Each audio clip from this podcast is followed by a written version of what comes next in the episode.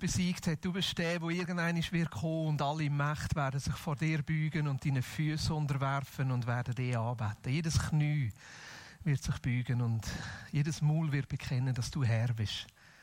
Und auch die Sachen, die wir jetzt noch nicht sehen, dort, wo Sachen noch gegen uns stehen, dort wissen wir, Jesus, dass das nur temporär ist, weil du dich wirst durchsetzen, dein Reich sich wird ausbreiten und die Hoffnung auf Herrlichkeit immer sichtbarer wird. In deinem Namen, Jesus.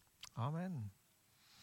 Ganz herzlich willkommen zu ein paar Gedanken zu Epheser 3. Ich freue mich sehr, dass ich heute Morgen zu diesem Kapitel zu euch sprechen darf, äh, weil es so ein paar Dinge drin hat, wo Herzensthemen für mich zusammenkommen, wo so Themen, die mich so über die Jahre immer wieder begleitet und berührt haben, wo ich Gelegenheit hatte, entweder in meinem Theologiestudium oder später so mit Büchern und Kollegen Dinge zu vertiefen.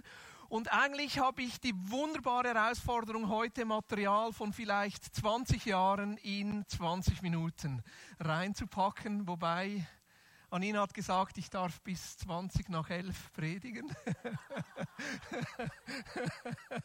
genau, also es hat sich gerade auf 40 Minuten verdoppelt. genau. Ähm, aber hey, es, äh, einfach, ich möchte noch mal euch sagen, wie, wie gern ich Teil dieser Vineyard bin. Unglaublich toll, so Teil einer Kirche zu sein, die einfach am Sonntagmorgen zusammenkommt und diesen Jesus anbetet. Und ich glaube, dass das wie so ein prophetischer Akt auch ist, den wir machen, dass wir nicht nur zusammenkommen anzubeten, um Jesus zu begegnen oder ihn zu erleben oder von ihm zu hören oder von ihm gesegnet zu werden, sondern dass wir auch zusammenkommen, um wie prophetisch zu proklamieren, dass es da eine Realität gibt, die über das hinausgeht, was wir im Moment sehen. Und diese Realität ist, Jesus ist König. Und das drücken wir genau mit dem aus. Auch wenn wir dieses Lied singen und sagen, Jesus, du bist willkommen und wir bauen ein Haus des Lobes und, und komm und zieh hier rein, ist eigentlich genau das, was wir uns eigentlich wünschen als Gemeinde, dass eigentlich Gott so präsent und so sichtbar wird, dass es einfach ist, diesem Jesus zu begegnen und diesem Jesus dann zu sagen, hey, ich möchte mein Leben nach dir ausrichten. Ich träume davon, dass es ganz, ganz einfach ist, in unserer Region diesen Jesus zu erleben. Dass es so natürlich ist, dass es ganz normal ist, dass man wieder über Gott spricht. Ich träume davon, dass es keinen einzigen Menschen gibt, der nicht mindestens einmal die Gelegenheit hatte, diesen Jesus persönlich zu erleben und von sich her weiß, dass er eingeladen ist, sein ganzes Leben an diesem Jesus auszurichten. Und ein bisschen was von dem sehen wir heute Morgen in Epheser 3. Seid ihr ready? Ja, ich bin noch nicht ganz sicher. Weil es wird eher Schwarzbrot heute Morgen. Nicht Butterzopf, Schwarzbrot. es wird keine Milch, es wird wirklich Schwarzbrot. Ich habe ich hab, ich hab dem Beamer gesagt, unbedingt aufnehmen, weil der eine oder andere möchte das dann vielleicht noch nachhören, um nochmal, ja, also ja, könnte sein, das. Aber hey, Epheser 3 ist eigentlich ein, ein ziemlich unscheinbares und ein ziemlich ja, man, man, zugängliches Kapitel in diesem Epheserbrief. Aber ich nehme dann einen Vers raus und das wirst du dann merken, den man ganz einfach überliest, weil man ihn einfach nicht einordnen kann. Und ich werde heute Morgen über Mächte und Gewalten sprechen. Wow, jetzt ist es raus. Mächte und Gewalten ist das Thema heute Morgen aus diesem Epheserbrief. Aber bevor wir dann zu dieser Schlüsselstelle kommen, Epheser 3 ist wie so ein Scharnierkapitel. Also wie die Scharnier an der Türe öffnen und schließen, so der Übergang von eher theoretischer, theologischer Bestimmung im Epheserbrief dann zu praktischem Ausleben. Und das ist auch das, was ich versuche heute Morgen so diese Scharnierstelle ein bisschen zu beleuchten und gewisse Dinge zusammenzubringen. Aber ich lade dich ein, den Zettel auf dem Tisch zu nehmen, weil ich lese euch die Übersetzung von Roland Werner aus das Buch. Die meisten von euch haben eine andere Übersetzung, das wäre auch völlig okay. Aber ich lese es im Moment da, weil ich finde, das ist eine ganz tolle, zugängliche und doch ziemlich genaue Übersetzung. Und deshalb habe ich es euch rauskopiert und auf der Rückseite sind dann ein paar Notizen und Definitionen, aber noch nicht spicken bitte. Es kommt dann erst. Es kommt erst. es kommt erst. Wir sind auf der Vorderseite. Genau, ich hoffe, ich habe es richtig kopiert. Also Epheser 3, ab Vers 1 bis Vers 13. Und die restlichen Verse überlasse ich an Ina und Elena, weil wir werden diese Verse dann beten im zweiten Teil, oder? Immer noch richtig so. Bin ich froh weil ich habe nur das halbe Kapitel zu predigen heute. Und das ist Epheser 3 ab Vers 1 Deshalb bete ich, Paulus im Gefängnis, sozusagen als Gefangener des Messias. Und das, weil ich euch, die ihr aus den nichtjüdischen Völkern stammt, Gottes Botschaft gebracht habe. Das habt ihr doch sicher gehört, dass Gott mir die Verantwortung dafür übertragen hat, euch von seiner wunderbaren Zuwendung zu berichten. Dieses göttliche Geheimnis hat er mir durch eine direkte Offenbarung wissen lassen, wie ich es auch schon vorher kurz zusammengefasst geschrieben habe. An dem, was ich sage, könnt ihr erkennen, welchen Einblick Gott mir in dieses Geheimnis des Messias gegeben hat.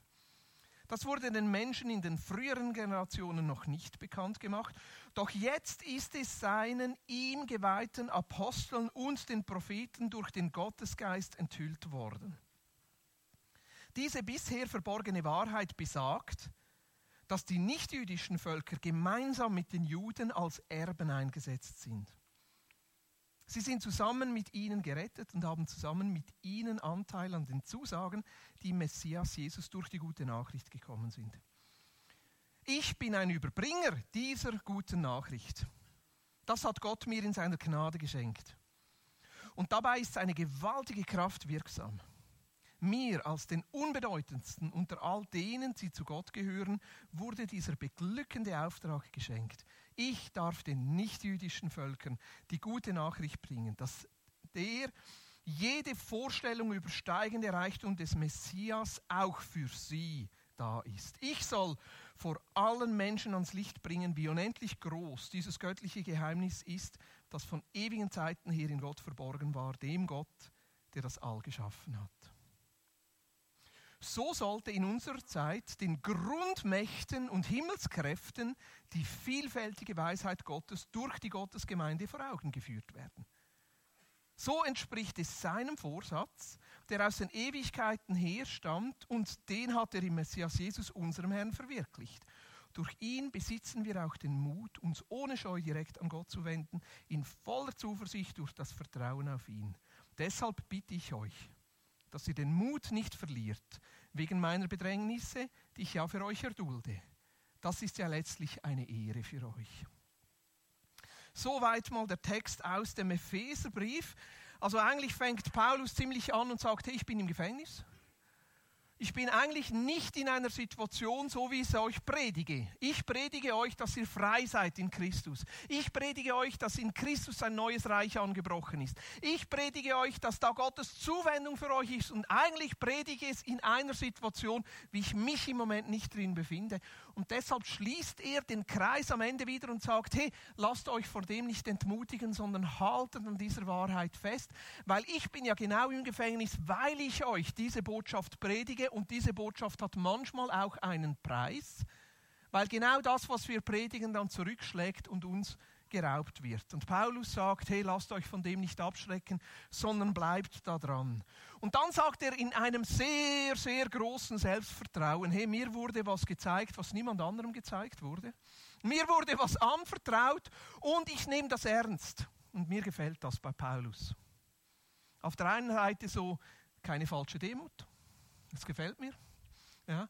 Das andere, er übernimmt Verantwortung und sagt, hey, Jesus hat mir da etwas gezeigt und das muss mir wirklich von Gott selber gezeigt werden, weil es nicht so offensichtlich ist. Und weil ich eigentlich in einer Zeit lebe, wo die Zeit etwas ganz anderes sagt, mir was anderes vorgebläut wird, aber eigentlich hat mir Gott da was gezeigt und mit dem will ich treu sein, dieser Botschaft will ich treu sein. Und dann sagt er, was ist diese Botschaft?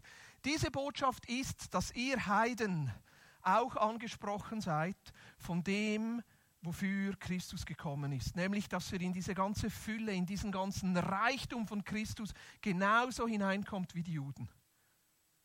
Dass die Botschaft von Christus nicht nur für die Juden, sondern auch für euch da ist und in Gottes Augen kein Unterschied mehr ist, ob ihr Juden oder Heiden seid.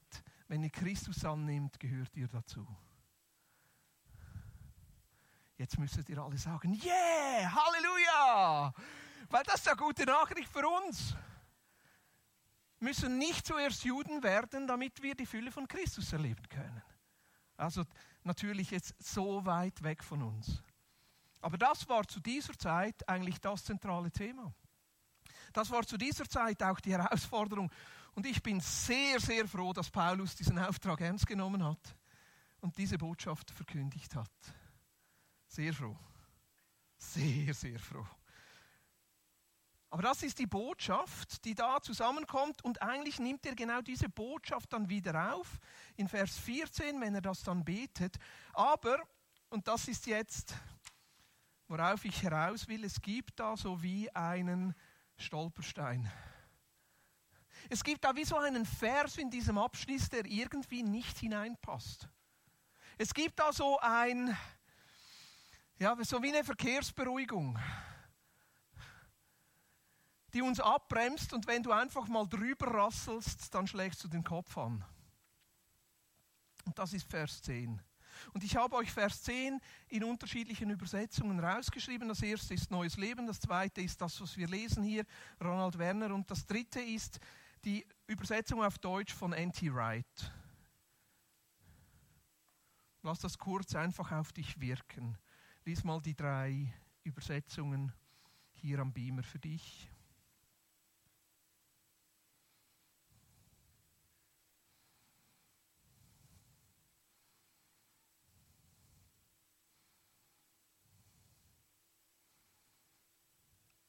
Ich gehe davon aus, dass was ich vorher kurz zusammengefasst habe und wir so lesen in diesen 13 Kapiteln eigentlich ziemlich klar ist. Eigentlich auch nichts unbedingt Neues ist. Und dann kommt plötzlich so dieser Einschub. Und da spricht Paulus plötzlich in Worten oder in Vorstellungen, wo wir nicht unbedingt so einen Bezug dazu haben. Also Paulus spricht hier von Mächten und Gewalten. Mächten und Gewalten heißt es in der Neues Leben Übersetzung. Ronald Werner übersetzt Grundmächten und Himmelskräften. N.T. Wright übersetzt mit Herrschern und Autoritäten, die in himmlischen Orten sind. Also von was sprechen wir hier? Im Griechischen Arche und Exousia. Auf der einen Seite spricht es von Arche, von etwas, was zuerst ist, zum Beispiel zeitlich zuerst, aber dann auch so in der Rangordnung zuerst. Also ein bisschen wie das erstgeborene Kind. Das gibt normalerweise dann auch den Ton an. Das wäre so die erste Vorstellung, einfach jetzt in der griechischen Übersetzung so banal. Die zweite Vorstellung von Gewalten ist eigentlich jemand, der Autorität hat. Also zum Beispiel ein Bürgermeister oder ein Präsident oder die, die Autorität, mit der er dann sein Amt ausführt. Also zum Beispiel ein Polizist.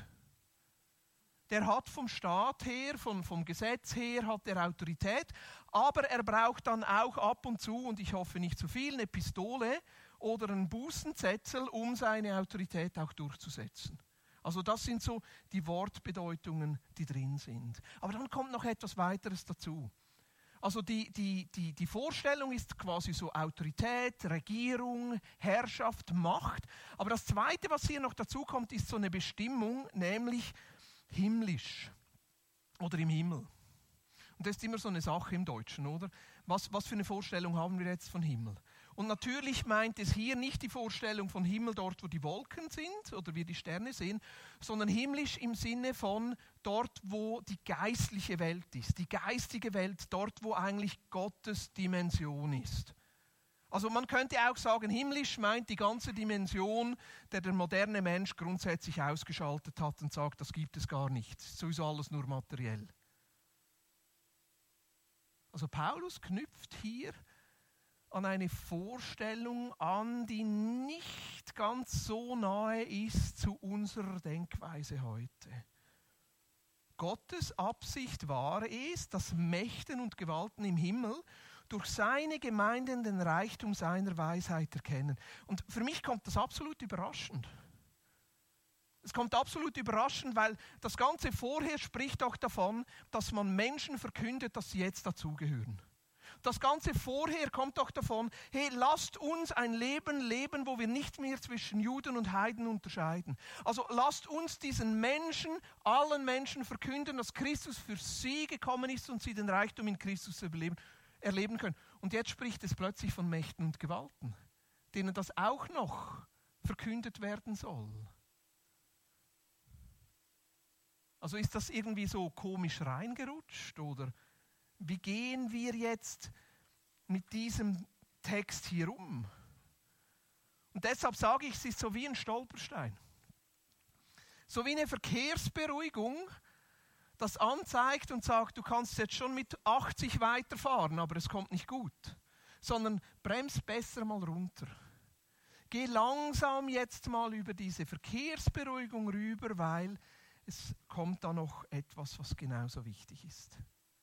Und das möchte ich jetzt heute Morgen mit euch machen. Diese Verkehrsberuhigung ernst nehmen und konkret mal auf diesen Text einlassen. Weil dieses Reden oder diese Worte, Mächte und Gewalten, kommt nicht nur hier in Kapitel 3 vor. Es kommt schon in Kapitel 1 vor. Es kommt in Kapitel 2 vor. Es kommt später wieder in Kapitel 4 vor. Es kommt ganz sicher dann in Kapitel 6 vor. Und es ist nicht nur so, dass dieser Ausdruck Mächte und Gewalten in diesem Epheserbrief vorkommt, sondern es kommt in jedem Buch des Neuen Testamentes vor. In der einen oder anderen Form. Also Ausdrücke, die genau das, das ist noch ein bisschen zu früh, geh noch zurück. Also Ausdrücke, die genau das bezeichnen, Mächte und Gewalten, kommen überall im ganzen Neuen Testament vor. Und deshalb habe ich mir erlaubt, heute Morgen mal ein paar Worte dazu zu sagen. Zwei Bemerkungen. Ich würde sagen, es gibt wie drei Grundrichtungen, wie wir damit umgehen, wenn wir solche Textstellen lesen. Das erste ist, wir überlesen sie einfach. Das ist so das, was ich normalerweise tue. Verstehe ich nicht, lasse ich. Teilweise sogar ganz bewusst. Ja, das ist eine überholte Vorstellung, die nicht in unsere Zeit hineinpasst. Das ist eine Grundlinie der Theologie. Bultmann zum Beispiel hat gesagt, wir müssen das ganze Neue Testament reinigen von all diesem übernatürlichen Gerede, weil wir können doch nicht in einer modernen Welt leben, wo wir Radio benutzen und gleichzeitig glauben, dass Übernatürliches geschieht.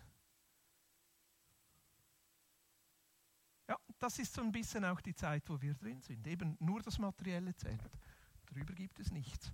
Also ich würde sagen, das gehört wie zusammen. Entweder ich überlese es ein bisschen unbewusst, weil ich diese, diese Fremdheit dieser Gedanken und des Textes nicht an mich heranlassen will, oder ich überlese es ganz bewusst. Das Zweite, wie wir damit umgehen können, wäre genau das Gegenteil, nämlich, dass wir diese Textstellen genauso nehmen, mit allen Ausdrücken und allen Vorstellungsformen, aber dann in der Zeit rausfallen, weil es einfach nicht in unsere Zeit hineinpasst. Weil teilweise vielleicht das Reden von Geistern oder Dämonen oder dem Teufel in einer Sprachform geschieht, wie es heute niemand versteht. Das wäre wie die andere Seite. Also entweder wir ignorieren es und verpassen damit einen Teil von dem, was die Bibel eigentlich sagt, oder wir übernehmen es unreflektiert und können es dann nicht in die heutige Zeit übertragen, weil es nicht hineinpasst. Und das Dritte, und ich würde sagen, das ist das, was auch häufig passiert, ist, dass wir unsere Vorstellungswelt von heute zurück übertragen in diese Zeit. Also unsere psychologischen Konzepte nehmen und sie zurücklesen, unreflektiert und sagen, genau, das ist es ja eigentlich, was es meint.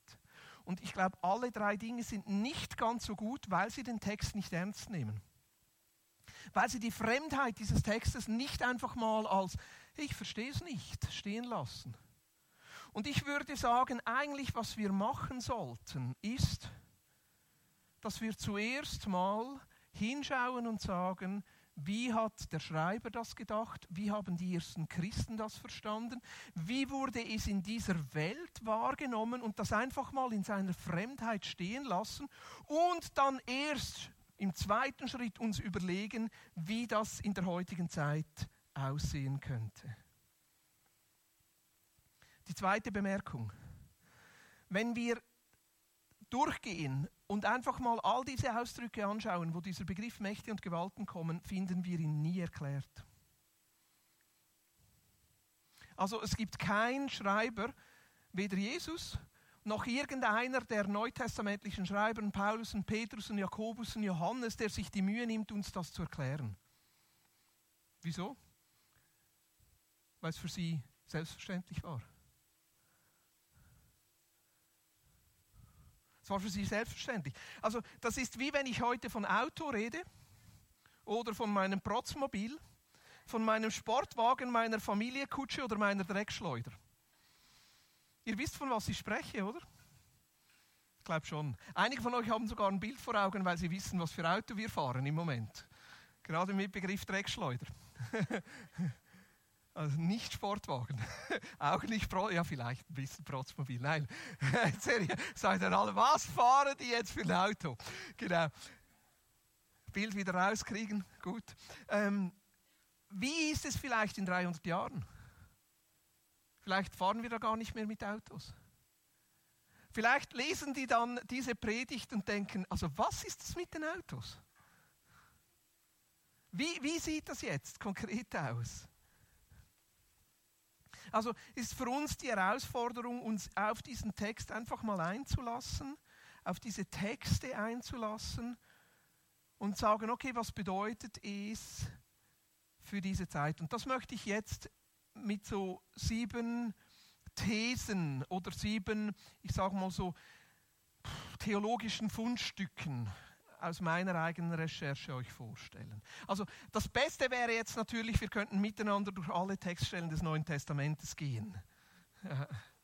Wir hätten dann wahrscheinlich eine ziemlich lange Predigt, aber wenn es dich weiter interessiert, ich habe da wirklich einiges Material dazu und möchte das euch jetzt einfach kondensieren mit der Bitte, das einfach mal mitzunehmen und auf euch wirken zu lassen, auch ein bisschen im Vertrauen, dass ich mich da ein bisschen eingelesen habe. So.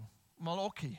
Gut. Also das erste ist, die Sprache von Mächten und Gewalten zieht sich durch das ganze Neue Testament durch. Das habe ich schon gesagt. Also du findest es in jedem einzelnen Buch in der einen oder anderen Form, dass da von Mächten, Gewalten, Autoritäten gesprochen wird. Also es ist ein Thema, das sich durchzieht und das deshalb für uns auch wichtig ist und wir ein Verständnis dafür gewinnen müssen. Dann die zweite, die Sprache von Mächten und Gewalten im Neuen Testament ist nicht so präzise. Also Ausdrücke sind austauschbar, fließend und im Gebrauch nicht unbedingt systematisch. Also es gibt verschiedene Ausdrücke, die für Verschiedenes verwendet werden und manchmal auch unterschiedliche Bedeutungen bekommen. Also wann verwende ich jetzt Dreckschleuder? Und wann verwende ich Sportswagen? Wann verwende ich Familienkutsche und wann verwende ich einfach Auto?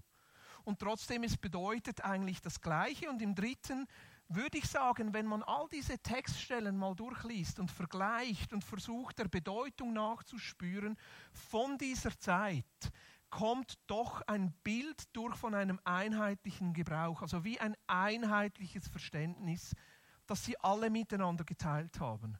Also Paulus hat ein bisschen ein ähnliches Verständnis wie Petrus und wie Jesus auch darlegt in seinen Botschaften und Johannes nimmt dieses Verständnis dann ähnlich wieder auf in der Offenbarung, wo es dann ein großes Thema ist, oder in den Johannesbriefen. Also es zieht sich wie ein Bild durch. Es sind unterschiedliche Worte, die benutzt werden, aber sie beschreiben eigentlich immer wieder das Gleiche. Sind nicht immer die gleichen Worte, die benutzt werden. Unterschiedliche Worte, es ist so ein Sprachgebrauch von fünf, sechs, sieben Worten. Teilweise bedeutet es eben das Erste oder das Mächtige oder es bedeutet Herrscher oder Herrschaft oder Autorität. Name wird verwendet oder Thron. Aber auf der einen Seite bezeichnet es eigentlich immer so das, was dann zusammengefasst wird hier in Epheser 3 als Mächte und Gewalten. Das ist übrigens eben auf der Rückseite vom Bibeltext drauf, einfach wenn ihr dort Notizen machen wollt. Dann das fünfte, und da möchte ich euch dann eine Bibelstelle dazu noch präsentieren. Die unterschiedlichen Ausdrücke werden verwendet, um etwas zu beschreiben, das sowohl himmlisch wie irdisch, göttlich und menschlich, geistlich und politisch unsichtbar und sichtbar ist. Wo sehen wir das am stärksten im Kolosserbrief?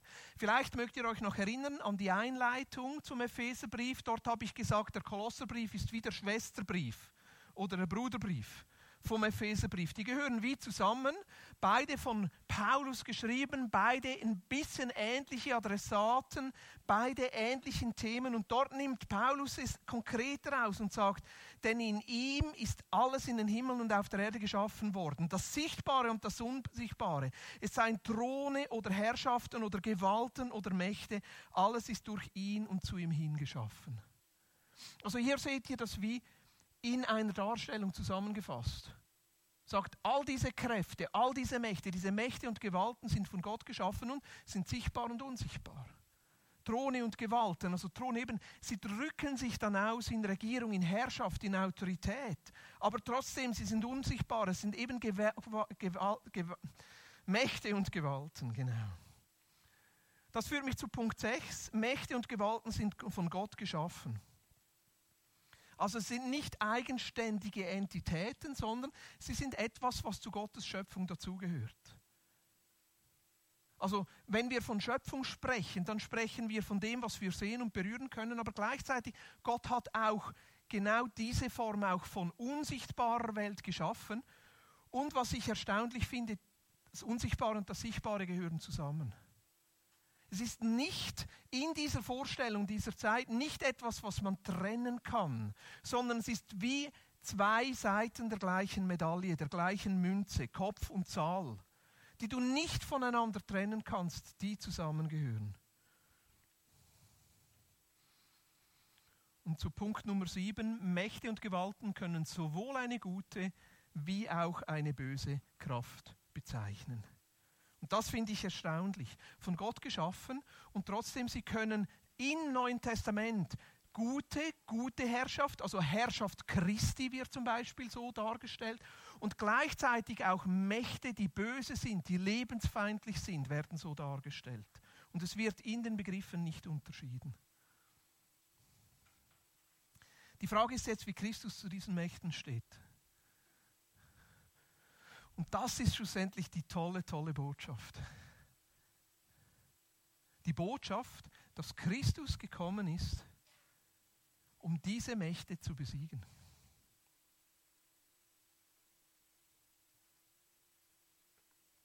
Also das ist die Botschaft, die sich durch die ganze Bibel und vor allem das Neue Testament dann durchzieht, dass jemand kommt und diese Mächte besiegt und unterwirft und dass am Ende nur noch die Macht von Christus steht und sich sein Reich, sein Leben, seine Idee, seine Vorstellung des Lebens durchsetzt.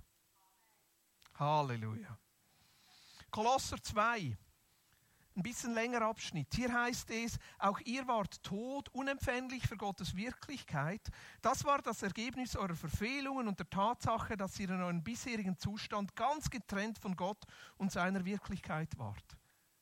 Also dort, wo wir die Dinge trennen, nur das Materialistische sehen, uns von Gott trennen, Dort ist eigentlich das, was die Bibel als Tod bezeichnet. Aber Gott hat euch zusammen mit Jesus lebendig gemacht, hat das wiederhergestellt. Er hat uns unsere Verfehlungen vergeben, ohne jede Gegenleistung von unserer Seite. Die Anklageschrift mit allen Paragraphen, die, gegen die wir verstoßen haben und die sich gegen uns richtete, hat er unwirksam gemacht und an das Kreuz genagelt, so steht sie nicht mehr zwischen Gott und uns. Also das spricht von der Vergebung, dass wir neues Leben, neuen Start haben können.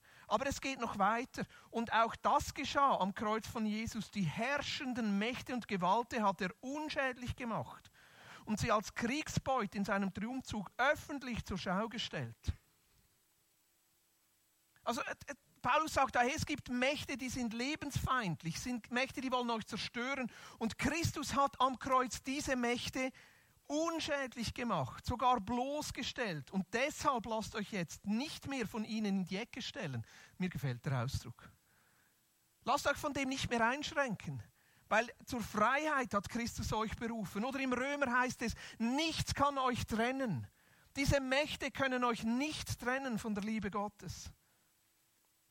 Oder dann im 1. Korinther 15 nimmt Paulus das auch auf diese Vorstellung und dann wird Christus die Herrschaft Gott dem Vater übergeben, dann, wenn er allen gottfeindlichen Mächten, Kräften und Gewalten ein Ende bereitet hat. Dann ist das Ziel erreicht, denn Christus muss so lange herrschen, bis Gott ihm alle seine Feinde unter die Füße gelegt hat. Der letzte Feind ist der Tod. Aber auch ihm wird schließlich ein Ende bereitet, denn es heißt in der Schrift, alles hat Gott ihm unter die Füße gelegt. Und das finde ich interessant. Also Tod wird auch in diese Mächte und Gewalten eingeordnet. Als ultimative Macht, als schlussendliche Macht. Finde ich, das stellen wir auch dar in unseren Comics. So der Sensemann, oder? Kennt ihr aus den Comics? Es ist eigentlich so ein bisschen das Bild. Tod ist nicht einfach das Materielle hört auf, sondern es hat auch eine geistige Dimension, die da mitschwingt. Und am Ende wird Christus sogar über den Tod triumphieren und sogar die Kraft des Todes brechen. Und ihr merkt in diesen beiden Bibelstellen, vielleicht braucht ihr dann mal Zeit, in Ruhe durchzugehen, aber eigentlich wird wie beides aufgezeigt. Christus hat das alles schon vollbracht und trotzdem es wird erst vollbracht. Und das ist so das, was wir drin sind. Wenn wir zusammenkommen am Sonntagmorgen, beten wir diesen König an, der alle Gewalt und alle Herrschaft hat und da gibt es keine Macht mehr, die uns negativ beeinflussen könnte. Und trotzdem ist es noch nicht so. Trotzdem erleben wir gewisse Dinge, die lebensfeindlich sind, die uns in die Ecke stellen. Und das ist dieser Kampf, in der wir selber im Moment noch drin sind. Wir sind noch nicht im Himmel noch nicht erlöst, sie ist noch nicht perfekt. Dieses Jetzt und noch nicht des Reiches Gottes, das hier angedeutet wird. Also was, was, das ist jetzt zusammenfassend meine Definition aus all meinen Studien. Was sind Mächte und Gewalten? Es sind nicht materielle, unsichtbare himmlische Einheiten mit spezifischen Eigenschaften und Qualitäten. Sie sind das gute Produkt eines guten Schöpfers, aber all diese Mächte und Gewalten sind in irgendeiner Form gefallen, wurden in unterschiedlichen Graden böse und zerstörerisch bis hin, dass sie lebensfeindlich werden. Diese Mächte und Gewalten materialisieren sich, nehmen Gestalt an in Strukturen, Organisationen, Gesetzgebungen, Hierarchien und Prozessen. Mächte und Gewalten wurden durch Kreuz und Auferstehung besiegt und können dadurch von uns verändert werden. Das wäre im Moment so meine Zusammenfassung. Ich weiß, es ist ein bisschen viel, aber ich möchte jetzt noch konkrete Beispiele machen. Also was haben wir gesehen? Wir haben gesehen, Mächte und Gewalten haben eine nicht materielle und eine materielle Dimension. Und diese beeinflussen sich gegenseitig. Wir haben gesehen, Mächte und Gewalten entstehen nicht zufällig, sondern sind grundsätzlich von Gott geschaffen. Eigentlich gut, aber sie haben die Fähigkeit, von Gott abzufallen und böse zu werden, bis hin, dass sie lebensfeindlich und einschränkend werden. Aber Christus hat gesiegt, bis dorthin, dass die Mächte erlöst werden können und dann wieder zum Guten dienen ich glaube, wir sind jetzt ready, ein praktisches Beispiel anzusehen aus der Bibel und uns zu überlegen, was könnte das heute sein. Ein ganz einfaches Beispiel. Engel der Nationen. Kein Protest. Engel der Nationen. Ein so komisches Konzept aus dem Alten Testament. Schon im fünften Mose kommt das vor, die Vorstellung, dass nur so viele Völker entstehen können, wie Engel zur Verfügung stehen, weil jedes Volk einen eigenen Engel hat. Die Vorstellung im fünften Mose. Wird im Jesaja wieder aufgenommen und schlussendlich kommt ein ganz krasses Beispiel in Daniel 10. Daniel, der Prophet im Exil, der betet und fastet 21 Tage und dann besucht ihn ein Engel. Und Daniel sagt, hey, wieso ging das so lange? Und der Engel sagt, weißt du, da ist ein Engel in Persien, der ist mir im Weg gestanden. Und ich musste 21 Tage mit dem kämpfen. Und Michael, einer der oberen Engel, musste mir zu Hilfe kommen, hat den Kampf abgenommen, dass ich jetzt zu dir kommen kann mit dieser Botschaft. Daniel sagt, alles klar, gut, was ist die Botschaft? Ja eben lassen wir das mal in der Fremdheit dieses Textes stehen und nicht einfach sagen, ja, ja, genau ist es so und trotzdem anerkennen, dass da etwas dahinter steht an geistlicher Realität, von der wir heute auch ausgehen müssen. Also könnte es sein, dass jede Nation einen eigenen Engel hat. Und wie würde das aussehen? Wenn jetzt diese Mächte und Gewalten sehr nahe am Natürlichen dran sind und diese sich sogar gegenseitig beeinflussen, was könnte das heute sein? Mein Vorschlag als Deutung in der heutigen Sprache wäre Kultur. Kultur. Weil jedes Land, jede Nation, jeder Stamm hat seine eigene Kultur. Und das ist eine immaterielle Macht, die sich gleichzeitig materiell niederschlägt. Eine immaterielle Macht im Sinne von, die wirkt. Und man kann sie nicht einfach so berühren und trotzdem, sie schlägt sich nieder in der Art und Weise, wie wir Bräuche feiern, wie wir Sprache sprechen, wie wir Dinge sehen, wie wir Lösungen finden, wie wir Gesetze gestalten. Unsere Kultur in der Schweiz und jede Kultur hat Elemente drin, die positiv und lebensbejahend sind und andere, die lebensfeindlich sind und Leben zerstören. Und diese Kultur steht in einem Zusammenhang, dass die Kultur uns prägt und wir gleichzeitig wieder diese Kultur prägen.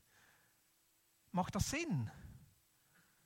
Also ist genau diese Dimension, die da drin, ich sage mal nur, ist ein Vorschlag, ja, zum weiter darüber nachdenken.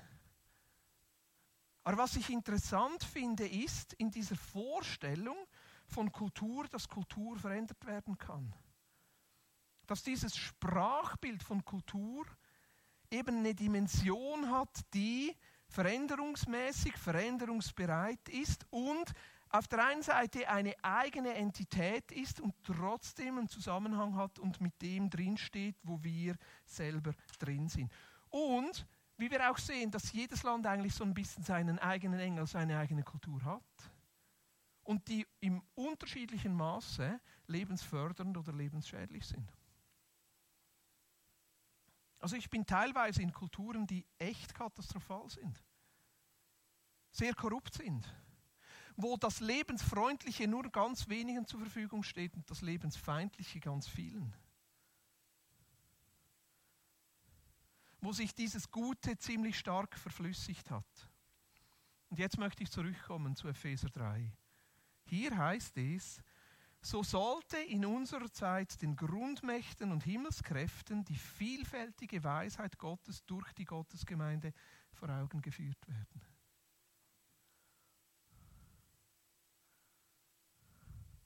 Was bedeutet das jetzt?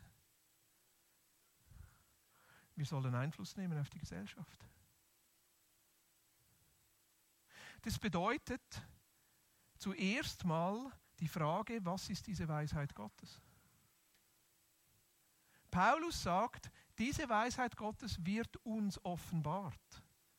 Es sind göttliche Wahrheiten, die Menschen offenbart werden und die wir als Gemeinde miteinander leben.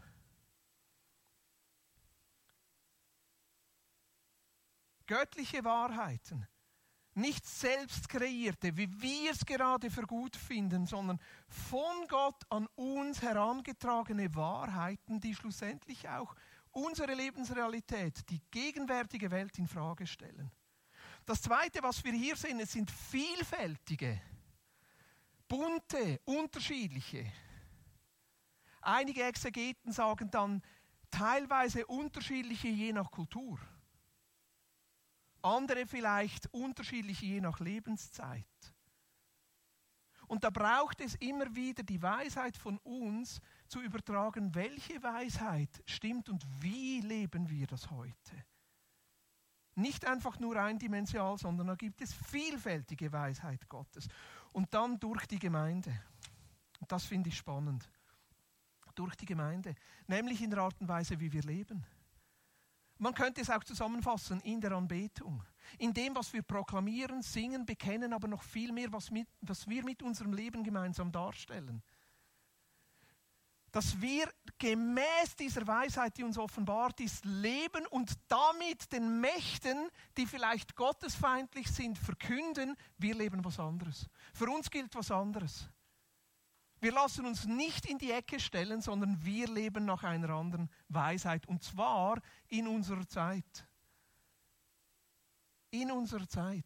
Wie passt es für uns heute? Was ist für uns richtig, damit den Mächten, den Grundmächten und Himmelskräften etwas vor Augen geführt wird?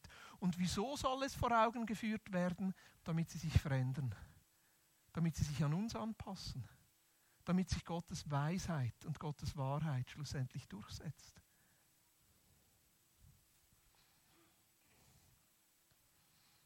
Was für ein Beispiel macht Paulus hier im Epheserbrief? Und damit ende ich, aber ich möchte es noch einmal praktisch machen. Das Beispiel, das Paulus hier ganz praktisch anführt, ist die Tatsache, es gibt keine Juden und keine Heiden mehr. Das ist die geistliche Weisheit, eine dieser geistlichen Weisheiten, die Paulus hier bringt und sagt, hey, ihr als Gemeinde, für euch gibt es keinen Unterschied mehr, je nachdem, wo jemand hier kommt. Ob er beschnitten ist oder unbeschnitten ist, spielt keine Rolle. Ob er eine dunkle Haut oder eine helle Haut hat, spielt für euch keine Rolle. Ihr gehört zusammen. Ihr seid alle gleichwertig, gleichwürdig, habt alle das gleiche Recht. Und jetzt lebt das und verkündet euren Mächten und Gewalten, dass ihr nicht mehr bereit seid, euch etwas anderes zu unterwerfen, dieser Trennung zu unterwerfen dieser Vorgabe zu unterwerfen, dass Juden und Heiden nicht am gleichen Tisch essen könnten, nicht Geschwister sein könnten. Du könntest das Beispiel jetzt ausweiten. Apartheid. Ist eine Macht, die sich verfestigt im System und die Aufgabe der Kirche zu dieser Zeit war, zu sagen, wir verweigern uns dem, wir lassen uns nicht von einer anderen weltlichen Wahrheit quasi in die Ecke drängen, sondern wir leben eine göttliche Wahrheit. Und ich wage noch einmal eine Bombe. Ja, habe ja noch keine losgelassen. Ich habe wirklich, also ich, ich hoffe, dass das 23 bald durch ist. Weil 23 ist Wahlen. Und diese Wahlen bringen manchmal das Schrecklichste von den Schweizern hervor. Da werden Ängste geschürt und Schwarz-Weiß-Bilder gemalt, die ich echt einfach das Hinterletzte finde. Genau bei diesem Thema. Wer gehört dazu und wer nicht? Wer ist Schweizer und wer ist nicht Schweizer?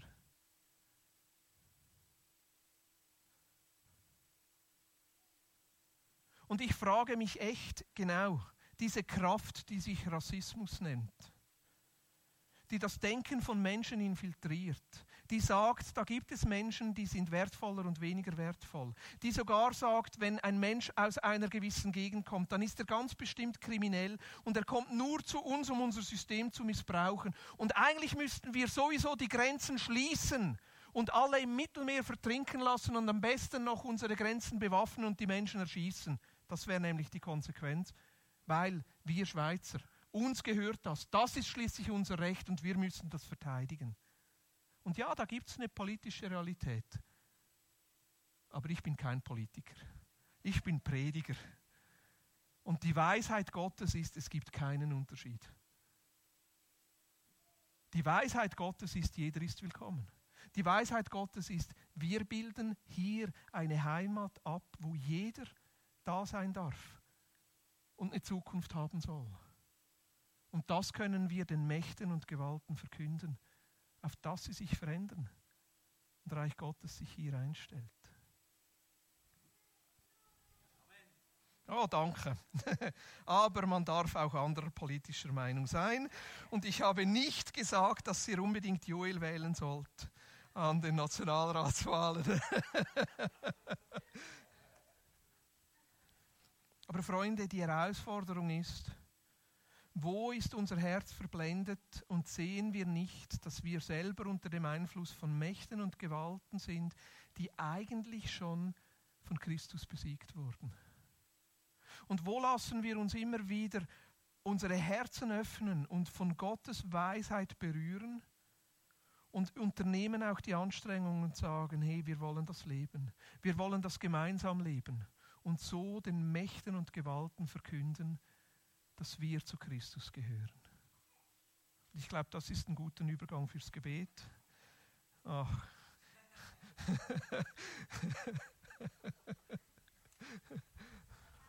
Knick dabei. ähm, ich bin froh, hat Elena heute den Pulli an. Die von hinten sehen es nicht so gut, aber sie hat einen Pulli an mit einer Frau, wo es fast den Kopf sprengt, weil wie das Universum pff, daraus explodiert. Und ich muss ehrlich sagen, euch geht es manchmal, oder mir geht es manchmal so und euch vielleicht auch, wenn ich so Gedanken durchdenke und, und mich irgendwie probieren, darauf einzulassen und probieren zu verstehen, dann geht es mir manchmal so, dass es eigentlich einfach macht, pff, irgendwie. Aber darum probiere ich das jetzt einfach nochmal ganz kurz zusammenfassen. Und ich glaube wirklich, das ist eine Botschaft, da lohnt es sich auch nochmal die Bibelstellen nachzulesen und da lohnt es sich weiterzudenken. Hey, was heißt das jetzt für mich? Wo bin ich gemeint, um eben Einfluss nehmen und gegen den Strom schwimmen in unserer Gesellschaft? Und schlussendlich, das Wichtige daran, was ich wirklich einfach daraus nochmal gehört habe, ist, hey, Jesus hat alle Macht und Gewalten besiegt. Das ist wirklich so. Wir müssen nicht Angst haben vor dem. Und gleichzeitig wird er uns als Gemeinde, als Einzelpersonen, als Christenheit weltweit brauchen, um mit uns zusammen eben dürfen positiven, reich gottesmäßigen Einfluss nehmen in dieser Gesellschaft gegen die Macht und Gewalten, sagen es himmlisch oder schlussendlich in Form von irdischen Autoritäten, wo wir dürfen wirklich gegen den Strom schwimmen und einen Unterschied machen. Und Teilen eurer Bulli ist vielleicht auch so, wie sich der Paulus gefühlt hat. Nach diesen mega Ausführungen, Kapitel 1, Kapitel 2, Kapitel 3, kommt nämlich, und der Boris hat gesagt, das ist ein Scharnierkapitel und so die Mitte vom Epheser ist das Gebet, wo er einfach sagt, äh, wo er einfach sagt, deshalb knie ich vor Gott nieder und bete zu ihm. Und nach all diesen Gedanken wollen wir das heute Morgen einfach auch noch machen, miteinander. Weil wir sind auch im Jahr vom Gebet und es geht nächste Woche ja dann weiter mit Kapitel 4 und 5 und dann 6, wo ja auch Paulus über den Lebensstil redet. Ja, wie können wir denn leben als Gemeinde, die einen Unterschied machen Aber auch so können wir nur leben, wenn wir eben das Gebet im Rücken haben, wenn wir die innere Kraft und Stärke im Rücken haben. Und darum machen wir jetzt hier wie so einen Schnitt, Mitte von Kapitel 3, Mitte vom ganzen Epheserbrief ist das Gebet und gehen sinnbildlich mit Paulus auf die Knie und bittet einfach um Gott, um die Fülle und innere Stärke, dass er uns ausrüstet für unser Leben in dieser Welt mit Gott. Sind ihr dabei? Noch einiges. Elena liest uns immer einen Teil vor und ich bete dann wieder Inhalt und ihr dürft euch äh, den Inhalt wie gerade übersetzen in einer Situation, wo ihr das konkret könnt brauchen. Und es ist einerseits für uns selber zur Stärkung, aber eben auch zum unterwegs sein in unserer Umwelt. Also, das erste ist Deshalb kniee ich vor Gott nieder und bete zu ihm. Ja, Gott, nach dem, was wir jetzt hier alles gehört haben, nach dem, was wir gesungen haben, geht es mir so, dass ich immer wieder merke, mir bleibt nichts anderes übrig, als auch einfach zu kapitulieren vor dir und zu sagen, es geht nicht ohne dich, wir brauchen dich. Er ist der Vater, von dem alle Wesen ihr Leben haben. Und du bist der Schöpfer von allem. Ich danke dir für die wunderbare Schöpfung. Ich danke dir für die Welt, wo wir drin sein dürfen. Ich danke dir, wie du uns ausgestattet hast mit allen Begabungen und Talenten. Wir haben alles, was in unserem Leben ist, ist von dir. Danke vielmals für das. Ich bitte ihn, dass er euch aus dem Reichtum seiner Herrlichkeit beschenkt und euch durch seinen Geist innerlich stark macht. Jesus, und du hast so einen grossen Reichtum. Du hast alle Autorität gehabt, um die Macht zu besiegen, um den Tod zu besiegen. Rüst uns aus mit dieser Lebenskraft. Rüst uns auf mit deiner Auferstehungskraft, dass wir das Leben bringen überall dort, wo es dunkel ist dass wir dürfen stark sein überall dort, wo der Sturm tobt. Und dass wir nicht auf die grossen Wellen schauen sondern dass wir auf deine Stärke dürfen schauen immer wieder neu. Ich bitte ihn, dass Christus durch das Vertrauen, das ihr zu ihm habt, in euch lebt und dass ihr fest in der gegenseitigen Liebe wurzelt und euer ganzes Leben darauf baut. Und ich danke dir, Jesus, dass wir in dir dürfen verwurzelt sein Dass deine Liebe das ist, was uns Halt gibt.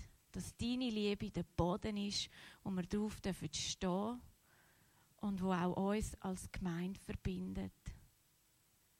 Hilf uns in dieser Liebe unterwegs zu sein, allen Menschen gegenüber, wo wir begegnen.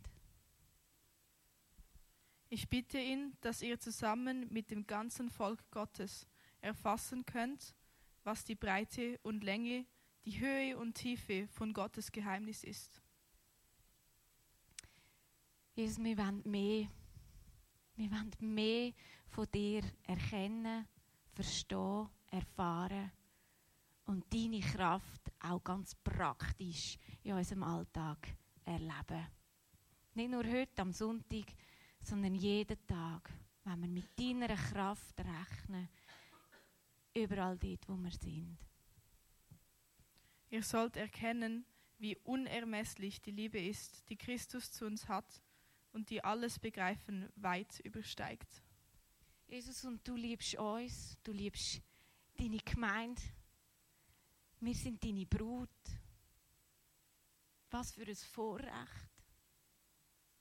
Und überall dort, wo wir je daran dass du uns wirklich liebst, dort begegnen uns mit kleinen Liebesbeweisen, mit kleinen Zeichen, sodass wir uns alle tief, tief dürfen geliebt fühlen. Immer wieder neu. Durch deine Gnade jeden Tag neu. So möge Gott euch mit seiner Fülle erfüllen. Wir beten, dass alle, die heute Morgen vielleicht das Gefühl haben, hey, wer bin ich schon?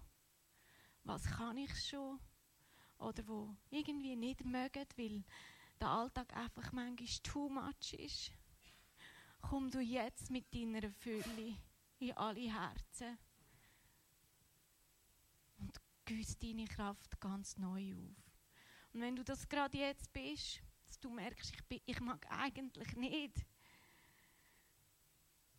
Ich will gerne, aber ich mag nicht. Vielleicht sind Personen da, die eine Situation haben, wo sie merken, ich will, aber ich mag nicht. Es ist too much. Dann leg einfach gerade jetzt die Hand auf dein Herz oder mach deine Hand auf. Und ich bete, dass die Kraft von Gott euch ganz neu kann erfüllen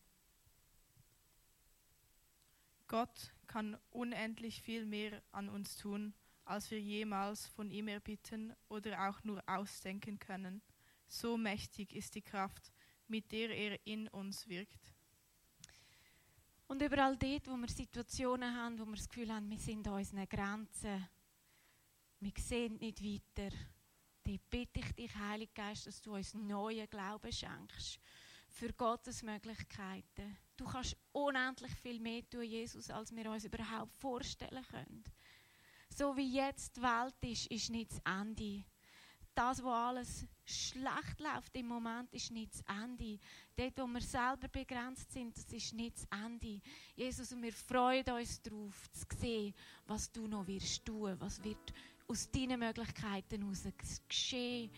Und durch den Heiligen Geist beten wir, dass wir Träume haben dass wir Visionen haben Wie kann eine Welt aussehen, prägt von, von, von, von deiner DNA? Jesus, schenk uns Träume, Visionen, zum über den Horizont raus sehen. Danke vielmals.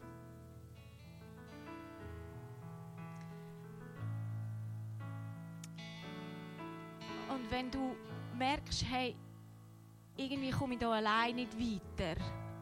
Ich brauche mehr Fülle, ich will mehr Gott, ich brauche neuen Glauben.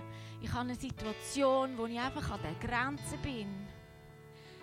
Hey, dann ermutige ich dich, dass du nicht mit dem heute rausgehst, sondern wir haben Leute vom Segnungsteam, die haben grüne Bändel, die sind entweder an Tischli oder sie sind hinten nachher in der Oase. Vielleicht kennst du auch jemanden, vielleicht betrifft es nicht dich, aber du kennst jemanden und du denkst einfach, hey, dort muss etwas passieren. Dann ist das Segnungsteam so happy, um mit dir zu beten.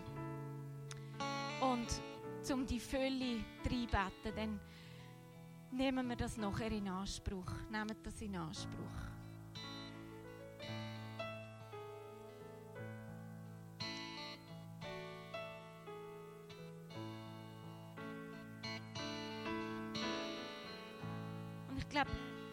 Einfach noch ein Lied vertragen, bevor wir am Schluss dann ganz abschließen und noch Informationen gibt. Und ich muss euch sagen, ich, ich habe so ein Herz, dass wir als Vineyard die Fülle dürfen erleben zum Weiterverschenken. Was für ein Geschenk, das wir haben zum Weiterverschenken.